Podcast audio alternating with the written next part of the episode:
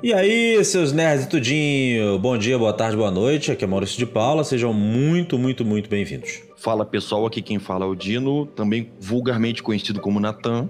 Bom dia, boa tarde, boa noite. Já peço desculpa pela ausência nas últimas semanas, mas tamo aí, tamo vivo. Estamos ainda, né? Estamos dois resfriados aqui, tentando permanecer aqui com vocês, galera. Então, ó, já larga o like aí pelo esforço que a gente está fazendo.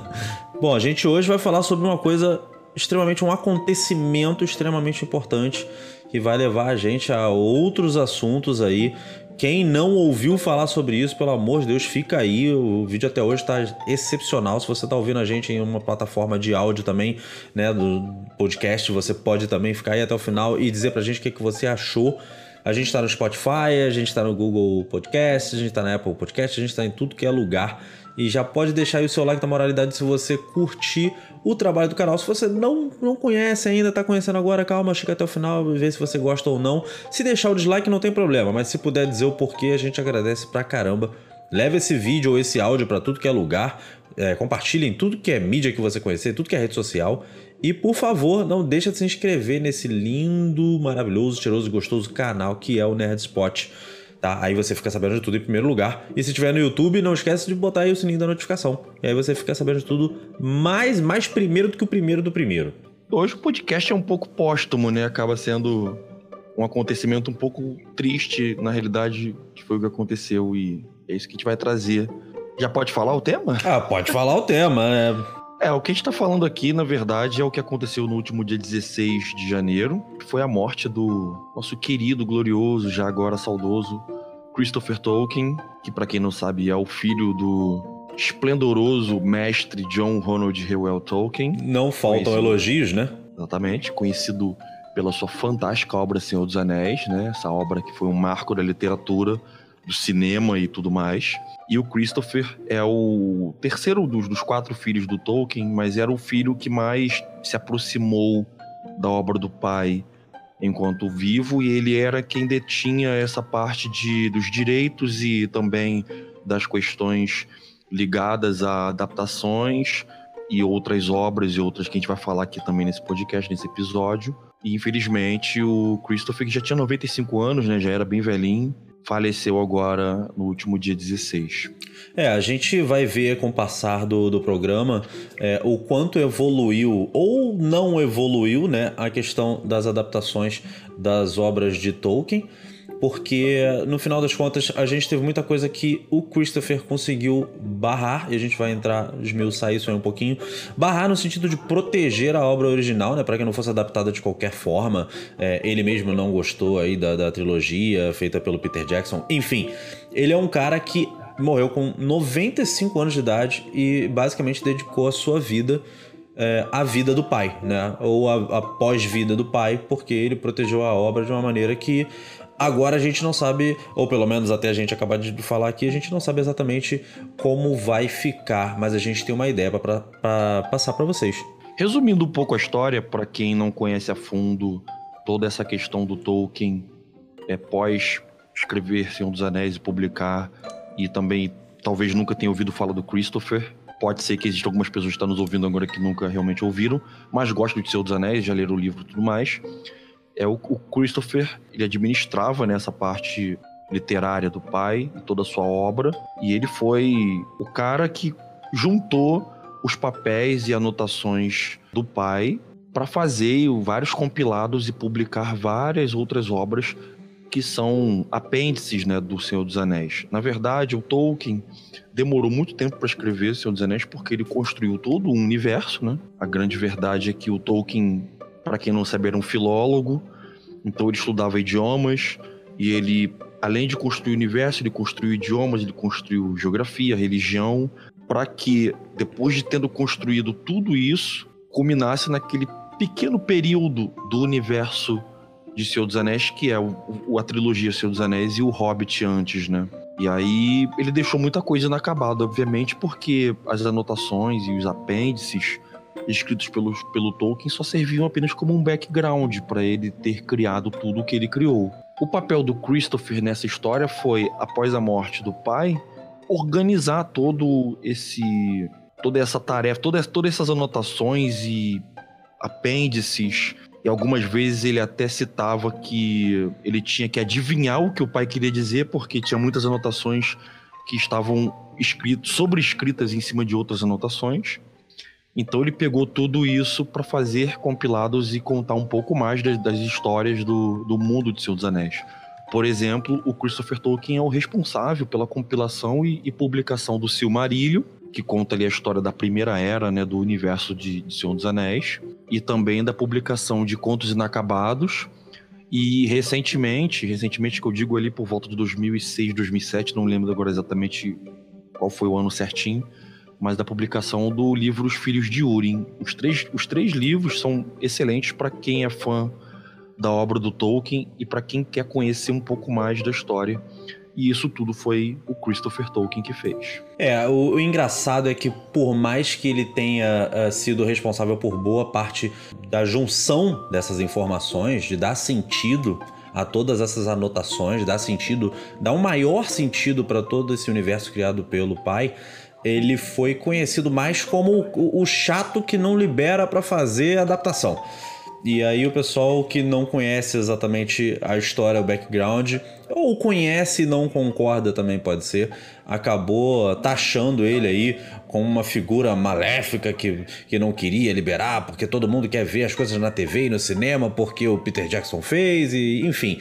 E no final das contas, eu acho que, na minha opinião, ele fez ele cuidou muito bem de tudo que era relacionado ao pai e não podia fazer de outra forma porque o próprio pai não se deixava levar para essas questões de adaptação. Basicamente, ele vendeu é, os direitos aí para Senhor dos Anéis lá para a década de 60, alguma coisa do tipo. É, bastante tarde, já, já ao fim da, da, da vida, provavelmente. De qualquer forma, ele, ele fez o que o pai já fazia e o pessoal de hoje em dia não pegou porque já chegou numa época em que já havia um direito para poder adaptar alguma coisa e tudo mais. É, lembrando que o Christopher sempre falava que ele sempre foi contra a trilogia do Senhor dos Anéis porque achava que estava muito mais focada em ação, em se apresentar para adolescentes e para nova geração, deixando de lado o, o, o impacto filosófico das, da coisa, né, de todos os livros, que no final das contas era realmente o que, o que deveria estar tá sendo passado. Eu acho que a gente não tem como falar mal da trilogia do Peter Jackson. É, ela adaptou muito bem boa parte da obra, uma das melhores adaptações, adaptações que eu particularmente já vi para o cinema, de livro para o cinema. Ah, acredito que muita gente que gosta de Senhor dos Anéis tem essa mesma opinião, não sei se é a maioria ou não, mas isso tudo ainda não desmereceu toda a proteção que o Tolkien pai e o Tolkien filho acabaram protegendo toda essa, essa obra durante muito, muito tempo. É, na verdade, eu até confesso que na, no lançamento dos filmes do Senhor dos Anéis, eu ainda não era um fã da literatura do Senhor dos Anéis e nem do filme em si, tanto é que eu só fui ver os filmes do Senhor dos Anéis depois que eles já tinham saído do cinema, né? Então eu não peguei na época essa treta que teve com relação ao Christopher, eu fui ler sobre isso depois. Então por isso eu não, eu sou um fã que não tem antipatia pelo, pelo Christopher. É diferente de alguns que pegaram essa antipatia porque ele sempre foi taxado como o chato que não queria deixar adaptar a obra. Na verdade, o pai, como você bem falou, não gostava dessa questão de adaptação da obra dele. Então, o Christopher nada mais manteve isso e a grande crítica dele foi justamente com relação a é muito difícil você adaptar uma obra como O Senhor dos Anéis para o cinema, levando a essência dos livros.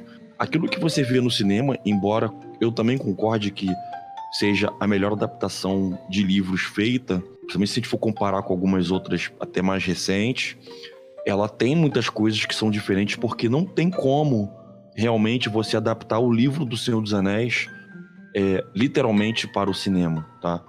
Quem leu o livro do Senhor dos Anéis provavelmente vai entender o que eu tô falando e provavelmente vai concordar, porque o Tolkien ele era um cara extremamente detalhista, um, uma das provas é justamente o que eu já falei, que é a relação que ele tinha com o universo e, e ter que criar todo um background para depois sim contar a história. Então, tudo dentro do universo dos Anéis praticamente tem explicações, porque o Tolkien fazia questão disso. Então, uma riqueza tanto tão grande de detalhes dentro de um romance é uma dinâmica que não dá para você adaptar para um filme. Ficaria um filme de cinco horas extremamente chato. Uma coisa é você ler um livro desse tipo, outra coisa é você assistir um filme, porque são mídias totalmente diferentes. Ah, com certeza. O que o, o que o, Peter Jackson fez foi realmente fazer uma adaptação, dando umas pinceladas que, na minha opinião, ficaram muito boas, porque muita gente também concorda com a gente que é a melhor adaptação feita para o cinema de um livro. Mas, obviamente, que o Christopher, estando tão presente na obra do pai, é, tendo vivenciado toda a criação da literatura e sabendo que o pai não era muito a favor da adaptação, ele foi contra exatamente isso. Então, eu acho que é plausível e a gente não deve ficar chateado por ele ser contra, porque ele meio que estava defendendo aquilo que ele acreditava. E muitas das vezes a gente tem essa ânsia né, de querer ver no cinema coisas que nós gostamos dos livros ou de um ou de uma HQ ou de um mangá, um anime, e a gente não lembra que por trás disso tem um autor que preparou uma obra para uma determinada mídia e acaba ficando com medo, né, de ver a sua obra sendo adaptada e perdendo alguma coisa da essência que ele queria passar, né? É, a gente sabe que em certos casos, aliás, em muitos casos, os próprios autores não têm esse cuidado ou esse esmero, essa, essa, vamos dizer assim, eles pensam, talvez não pensem tão bem na hora de vender as suas obras para adaptações. E isso é completamente compreensível, né? No final das contas, o dinheiro fala alto, a chance de falar com um público ainda maior fala alto. Então, hoje em dia, tem muitos autores que vendem simplesmente as suas obras como se não fossem é, nada. E eu tô falando isso no bom sentido, tá, gente? Eu digo no sentido de que não há necessidade, não houve necessidade de cuidar daquilo é, como se fosse uma criança e que não pode se cuidar sozinha. Enfim, hoje em dia é muito mais difícil de você ter, até porque dificilmente a gente tem autores hoje em dia, posso estar bem enganado, mas até o meu, onde o meu conhecimento vai, nós dificilmente temos autores que tenham uma obra tão extensa, tirando Bernard Cornwell, que esse daí nunca jamais na história, né? É, é, é história, se juntar tudo que é livro dele, eu acho que fica difícil aí pro, pro Tolkien, mas ok. É, tirando esse pessoal, vamos dizer assim, que pensa mais nos seus filhotes hoje em dia é muito mais fácil da gente ver as obras serem vendidas, né? E o Christopher Tolkien, ele editou os livros do pai dele até 2017, né? Ele fazia parte de, um, de uma instituição chamada Tolkien State, que tem os direitos da adaptação da Primeira Era da Terra-média, incluindo o Silmarillion. Lembrando que aí a Amazon entrou na jogada, conseguiu é, anunciar a série baseada na Segunda Era, e aí o, o, Christopher deixou o posto dele na Tolkien State, o que já abriu ali alguma margem para novas adaptações. Mas até então havia toda essa questão da proteção e tudo mais, é, coisa que a gente já não vê mais hoje em dia, né? É, na verdade, só para finalizar essa parte do, da obra em si, o Tolkien escreveu o livro muito mais como um pesquisador escreve o seu, a sua monografia ou a sua pesquisa para um trabalho de mestrado do que como um autor que escreve um livro já pensando, como muitos até fazem hoje, já pensando em como esse livro será adaptado para o cinema, porque é uma mídia que alcança muito mais do que os livros, obviamente. O Tolkien escreveu o livro como, como uma pesquisa mesmo, um trabalho mesmo dele. Então, realmente aquilo ali era, um, era uma obra de valor literário principalmente para Inglaterra, obviamente, né? Absurdo, absurdo, porque o trabalho que o Tolkien tinha como filólogo é, com os idiomas que originaram o inglês, né? Então ele tem trabalhos, por exemplo, de tradução do, do Beowulf, que é aquela poesia extremamente antiga lá do, é, dos nórdicos lá e tudo mais, dos celtas, né? E uh, todo o trabalho que ele tinha em literatura inglesa, ele meio que compilou tudo isso no seu trabalho particular que foi o Senhor dos Anéis. Então, não era do, ele não escreveu o livro com o interesse de, eu acredito que nem de ganhar dinheiro com esse livro, porque ele já, já era um, quando ele publicou o Senhor dos Anéis, ele já era um, um cara bem sucedido, com uma carreira bem estável. Ele tinha, né, ele era um mestre, ele era um professor, ele, ele já tinha uma carreira, uma vida estabilizada. Então ele não dependia do seu livro ser extremamente sensacional e nem ser adaptado para alcançar outras pessoas. Na verdade, talvez ele nem esperasse que fosse ter o sucesso que teve até hoje, né, o livro dele. Obviamente, você como é o que eu falei, que você como fã você sempre quer ver a coisa em outras mídias, tudo mais que é legal também. Mas o Tolkien, eu acho que ele cuidava muito da obra dele justamente por causa disso, porque a intenção provavelmente para começo de conversa não era essa, né? Agora você mencionou a Tolkien State, e aí pra gente dar uma entrada nessa parte de como está e talvez como vai ficar o que a gente pode esperar. A Tolkien State é uma organização, né, que era presidida pelo Christopher. Ele deixou em 2017, como você falou, e ela detém aí os direitos do Senhor dos Anéis na, na parte da Primeira Era, né? Que é onde está ali compreendido o Silmarillion. Boa parte da crítica em cima do Christopher também era essa, né? Que as pessoas sempre queriam ver adaptações da Primeira Era e não podiam porque o Christopher entre muitas aspas, era o chato que não deixava adaptar. E agora a gente não sabe, quer dizer, na verdade, desde 2017 a gente não sabe como isso vai acontecer. A Amazon conquistou o direito de criar uma série baseada na Segunda Era. A gente ainda não sabe exatamente o que, que vai ser, se é, vai ser um spin-off do Senhor dos Anéis, se vai ser exatamente antes. Não, tem, não temos muitos detalhes ainda de como vai ser feito isso, mas a Amazon conquistou esse direito e a Tolkien State agora, sem o Christopher, pode ser que negocie de maneira mais fácil né, os direitos. A gente não sabe como vai acontecer. A minha previsão é que provavelmente essa negociação vai ficar um pouco mais ampla, né? Então, assim, o diálogo vai ficar do ponto de vista do cinema e da TV talvez mais fácil, porque não vai ter o Christopher lá, obviamente, infelizmente, mas pode ser que esses diálogos acabem surgindo com mais naturalidade. E é natural que produtores e roteiristas e pessoas que adaptem as obras e tudo mais queiram fazer, porque é uma obra com milhares de fãs ao redor do mundo. Então, qualquer coisa que você fizer com o nome do Senhor dos Anéis é aquela coisa de retorno praticamente garantido, né? Então, do ponto de vista comercial, é bem possível que a coisa comece a caminhar por esse lado, de criar adaptações. Eu, assim como minha avaliação, ao mesmo tempo que eu fico né, feliz porque o Christopher morreu e a gente tá nesse, nesse luto ainda, né? Mas eu fico também preocupado com medo deles quererem fazer adaptação apenas pelo dinheiro, como foi o Hobbit, que enquanto a gente teve um Senhor dos Anéis extremamente bem adaptado pro cinema, sucesso, bilheteria, venceu vários Oscars, o Hobbit, eu acho que você vai concordar comigo que foi meio decepcionante, né? É, acho que o Hobbit, como todo mundo já imaginava, poderia ter sido um filme só, já que era para ter sido feito uma adaptação de qualquer forma. O filme foi extremamente estendido, foi extremamente puxado, vamos dizer assim, e não precisava. Realmente é uma adaptação que eu acho que a maioria das pessoas concorda com isso. Tirando a nova geração, porque eu acho que a nova geração não está muito ligada na questão da adaptação. As pessoas que não conhecem muito a obra talvez estivessem mais ligadas na onda Senhor dos Anéis do que na obra Senhor dos Anéis.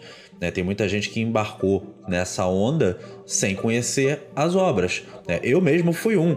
Eu não tinha, eu não conhecia também os livros até ver o primeiro filme, até ver o primeiro trailer e procurar saber. É, mas com certeza eu fui correr atrás da obra. Não é uma coisa que todo mundo faça hoje em dia. Então acho que o Hobbit agradou muito a quem conhece, no geral, né? Não estou generalizando, mas assim, eu, por cima, acho que agradou mais a quem estava surfando na onda, no bom sentido isso, por favor, gente, do que a quem realmente conhece a obra, acompanha a história da família Tolkien e tudo mais.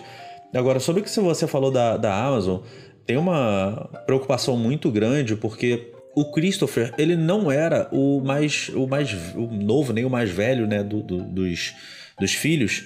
Uh, não era o mais velho acho não acredito que era isso. E ele no final das contas foi imbuído dessa questão de tomar conta das obras. Até porque ele era o mais próximo do pai, né? Ele mesmo dizia que acompanhava muitas das histórias que o pai contava para ele sobre Tom Bombadil e muitas outras é, partes dessa, desse mundo fantástico. E aí, no final das contas, a gente fica sem saber de quem sobrou da família, que a gente não conhece, que são pessoas que não são faladas, mas existem, estão aí é, a gente não, não sabe exatamente o quão interessante é manter os direitos da, da obra e tentar algum tipo de, sabe, olha, eu sei exatamente o que, é que o Christopher fez aqui, acho que dá pra gente continuar nesse caminho e não exatamente com a mesma força, mas eu acho que a gente deveria manter esse legado mais ou menos do jeito que tá. Porque mesmo depois de sair da, da Tolkien State, o Christopher conseguiu com que a Amazon cumprisse determinadas exigências para levar a história né, para as telas, né, segundo eles, é, sobre a Segunda Era. Então a Amazon não pode mudar momentos importantes da, da Segunda Era, momentos que já foram ali é, cravados, né, momentos chave como a invasão do Sauron a Eriador, sua ida para Númenor e como ele corrompeu as pessoas que viviam lá. São exemplos de coisas que eles não podem mudar. Isso a gente aqui na nossa pesquisa, mas provavelmente tem outros momentos que eles não vão poder mudar, o que é um legado já que o próprio Christopher deve ter deixado antes de sair ou na, na negociação é, para a Amazon conseguir esses direitos.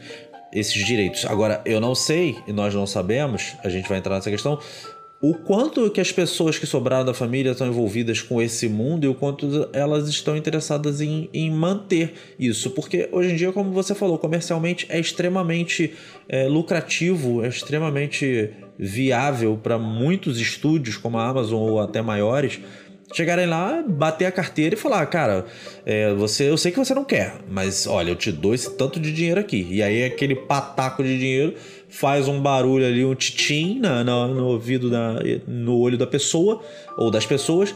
E aí elas entregam de mão beijada e a gente vê tudo se desmoronando. Essa é uma extrema preocupação. Ele conseguiu, mesmo se afastando, deixar algum tipo de proteção, mas a gente não sabe até quando isso dura. É, a Tolkien State, ela, ela é. Ela sempre foi presidida diretamente pelo Christopher Tolkien, né? E pela mulher dele, a, a Bailey Tolkien. E também quem fazia muita parte lá é o, o neto do Tolkien, né? O, o, filho do Christopher, que é o Michael George Tolkien. Eles eram basicamente quem lidavam diretamente. Com a saída do Christopher, eu não sei como é que ficou o neto lá, o Michael George, se ele ainda está lá. Eu confesso que eu não consegui achar aqui na minha pesquisa, mas também fazia parte lá do, da, da propriedade lá da, da Tolkien State, o, os advogados lá, né, que, que eram também faziam parte dessa fundação e aí eles estavam ali como como é, eu esqueci agora a palavra o termo mas é o é o, o, o proprietário legal da, da Tolkien State da fundação né? Sim. Então é bem provável que eles vão tocar o barco e é óbvio é, é bem provável que o, o Michael George que já fazia parte vai fazer essa ponte com a família provavelmente o que eu acho que vai acontecer é o seguinte: a Tolkien State e a Fundação Tolkien, as fundações que o Tolkien tinha, né? Ela, ela provavelmente elas vão continuar trabalhando em conjunto, porque os direitos, por exemplo, a Amazon conseguiu uma parte dos direitos da Segunda Era, como você falou. Eles têm limite, eles não podem avançar nem para a terceira era nem para a primeira.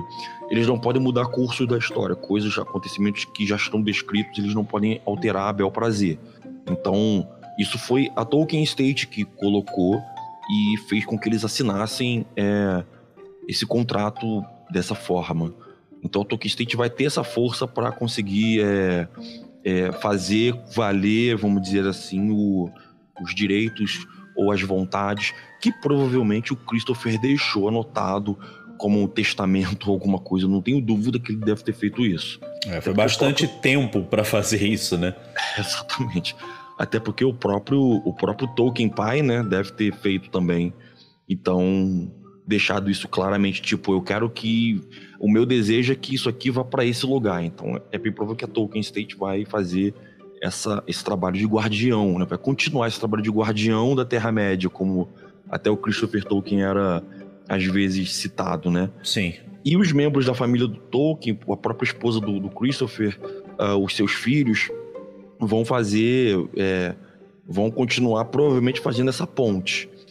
Agora, é bem provável que, com a saída do Christopher, é aquele negócio, né? Você pega lá um produtor lá cheio da grana, mete uma, uma mala de dinheiro, quero adaptar esse negócio. É possível que a família não vai, não vai se negar, pelo menos não do ponto de vista, vamos dizer assim, romântico da coisa, né? É, a ligação que o Tolkien e o Christopher tinham com a obra é diferente, por exemplo, da, já que os netos têm. É, é totalmente diferente, né? assim, a gente tenta ficar um pouco mais otimista porque a gente espera que a Tolkien, Tolkien State continue fazendo esse trabalho de guardiã da obra para que as adaptações não fiquem realmente é, é, zoadas, né? Que foi o que aconteceu com, com o Hobbit. O Hobbit, só para a galera entender, é, a Tolkien State não tem mais o direito do Hobbit, né? Nem dos seus anéis. Ele tá, eu anotei aqui, ele tá com a Middle-earth Enterprise, que, que tá lá sobre tutela lá da, da Warner e tudo mais. Então, é bem provável que o Hobbit aconteceu aquilo que aconteceu justamente porque a Tolkien State não tinha força para atuar nesse campo, né, nesse cenário. Agora, no que diz respeito à primeira era, ao Silmarillion, às adaptações em torno do Silmarillion, e essa adaptação agora da Amazon, a gente já viu que a Tolkien State mostrou força. Então, embora a gente entenda que o dinheiro vai falar mais alto, isso aí é natural, a gente fica confiante e espera que a Tolkien State continue atuando como Christopher atuava. Não é com relação a chamar ele de chato nem nada, mas a proteger a obra, porque eu acho que se você é fã como eu, como nós, você quer ver uma adaptação? Sim, você quer ver uma adaptação, mas você quer ver uma boa adaptação, né? Não uma adaptação apenas visando lucro, né? É, lembrando que eu acho que principalmente isso, gente, para você que tá aí esperando, poxa, mas eu nunca vou poder ver. É, ninguém tá falando que vocês não vão ver. Na verdade, tem certos fatos, por exemplo, esses momentos chaves que a Amazon não pode mudar. Isso não quer dizer que ela não vai exibir. Pelo contrário, pode ser que ela mostre do jeito que você conhece a obra, do jeito que eu acho que até que é a preferência de quem conhece uma é obra. Espera, né? Exatamente. Se você conhece a obra, você gosta da obra e você está esperando que ela vá ser adaptada, você está querendo que ela seja adaptada ou transposta, né? Tem uma certa diferença. E no caso da Amazon, o fato deles não poderem adaptar, eu acho que até favorece a obra e a proteção que foi feita em torno dela, porque eles vão transpor caso eles queiram mostrar. E é isso que você, o que você leu vai ter nas telas, vai estar lá nas telas. Então acho que isso deveria ser até levado em consideração como uma coisa boa, não como uma coisa, uma margem de preocupação. Ou eles não vão exibir, ou se eles forem exibir, eles vão dar o jeito deles de fazer acontecer do jeito que a obra original mostrou. Exatamente, é. É, é, na verdade, acho que todo mundo que lê um livro um, ou qualquer obra em, em, outra mídia e vê essa, essa mídia sendo adaptada, espera isso, né? Eu, pelo menos, sempre espero que, é, se você for adaptar, é, que tenha ali os principais componentes que tinha na obra original. É o que a gente às vezes debate muito aqui, né? Com relação a, a gênero de personagens, a, a, a, a origem dos personagens, ou a, o humor dos personagens, a característica dos personagens, a gente vê às vezes sendo mudado em séries e filmes, por exemplo, de heróis, né? Acho que é o. Talvez são os exemplos mais recentes que a gente tem, né? E a gente não gosta. É, pelo menos acho que a maioria das pessoas não gostam. E é exatamente isso que a gente não quer com a obra do Tolkien, né? A Amazon exibir. Ela pode exibir tudo, mas né, mantendo o cerne da, da obra, né? Bom, acho que acredito que daí dá para vocês tirarem suas próprias é, conclusões. A gente chegou aqui até onde a gente pôde, a pesquisa foi até avançada demais, né? Mas é, a gente teria um mundo de coisas para falar sobre Tolkien e toda a sua obra, todos os, os Tolkiens envolvidos e, a Tolkien State, a Middle-earth Enterprises, enfim. Isso aí é um outro mundo, outro emaranhado. Se vocês gostaram, eu espero que vocês deixem aí para a gente poder continuar essa conversa de uma outra forma, abordando outros tópicos dessa história maravilhosa. Mas por enquanto é isso. Eu gostaria de deixar de novo o pedido para vocês aqui largar o like, aquele like da moralidade, só para você dizer que gostou. Se você não gostou, pode deixar o dislike aí, não tem problema nenhum. Mas se puder explicar, vai ser lindo, ótimo, sensacional. Não esquece de levar esse vídeo para todo mundo ou trazer todo mundo aqui no YouTube para poder é, com, comentar com a gente. Se você tiver assistindo, aliás, ouvindo a gente numa plataforma de streaming de áudio como o Spotify, o Google Podcast ou o Apple Podcast, você também pode deixar o seu comentário e acompanhar a gente em todas as redes sociais para saber quando tem coisa nova por aqui tá? Também não esquece principalmente de se inscrever no canal se você estiver vendo aqui no YouTube ou seguir a gente se for qualquer outro, outra plataforma e ficar com a gente direto, porque sempre tem, sempre tem coisa boa por aqui. Eu vou me despedindo, vou deixar o Nathan falando com vocês, dar as considerações finais e um viva pro Tolkien aí, que a sua obra perdure por muito, muito, muito tempo. É isso aí, galera. É, lembrando, se você quiser um contato mais direto com a gente, como o Maurício falou, segue a gente lá no Facebook, Instagram. A gente sempre tá, tem postado coisas por lá e, e os anúncios de de vídeos e podcasts novos, a gente posta lá também. Segue a gente nelas, bem como no YouTube, Spotify ou qualquer outra plataforma de streaming. Me despeço por aqui também. desejando aí a todos ótimas leituras da obra de Tolkien para quem ainda não leu e deixando também os nossos sentimentos aí também com os familiares e essa perda é, que foi o Christopher Tolkien. É isso. Grande abraço a todos e tchau, tchau.